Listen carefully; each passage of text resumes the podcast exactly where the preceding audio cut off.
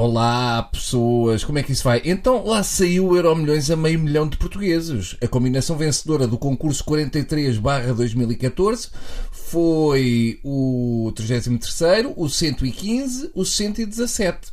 O governo fez entre linha em termos de inconstitucionalidade. Hum?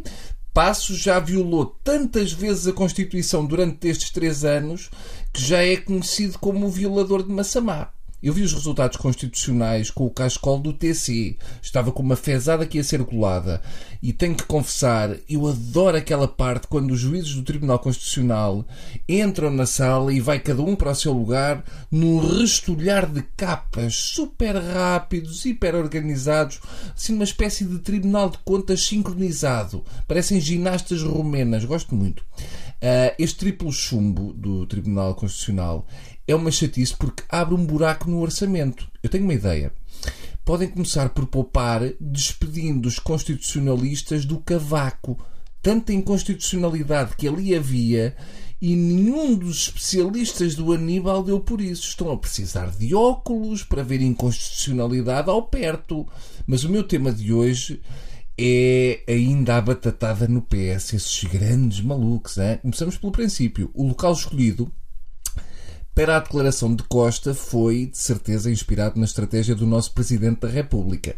António Costa escolheu o local mais tapafúrdio para fazer a declaração mais importante. Eu só espero que este método não faça escola. Ninguém imagina Martin Luther King a fazer o discurso I have a dream numa montanha russa. I have a dream! Ah! Quanto é seguro?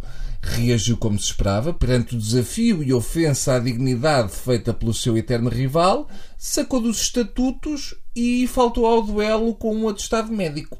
Em vez de atacar com os archeiros, seguro mandou avançar o pelotão da burocracia. Tosé foi de peito feito tentar impedir a revolução com um carimbo. Ai, se queres andar à pancada comigo, primeiro tens de preencher estes seis certificados reconhecidos no notário e tens de ter o boletim de vacinas em dia, meu menino. Há momentos que, de facto, definem líderes.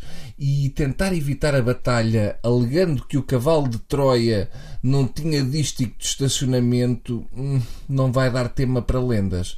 Se Costa escolheu fazer um anúncio a Aníbal, seguro resolveu seguir a estratégia do governo e começou por apregoar aos sete ventos a grande vitória uh, por apenas três pontos. Um clássico muito usado pelo governo na leitura dos números do desemprego. A grande vitória do PS é o equivalente ao Portugal está melhor. Seguro pode achar que PS está melhor, mas pelo que parece, os socialistas sentem que estão muito pior. Entretanto, do lado da aliança fazem festa em tempo que devia ser de luto. Levam uma pancada histórica dos eleitores e aparecer na televisão a sorrir demonstra que não aprenderam nada, ou então gostam de tal-tal. Por outro lado, as constantes declarações de apoio a seguro ou de crítica à atuação de Costa por parte de tantos dirigentes do Partido Social Democrata leva-me a pensar que, em vez de perder tempo a analisar a derrota histórica, o PSD vai marcar um congresso extraordinário para discutir a liderança do PS. Ok? Boa sorte para todos, mas não façam muito barulho porque eu quero descansar. Obrigado e adeus.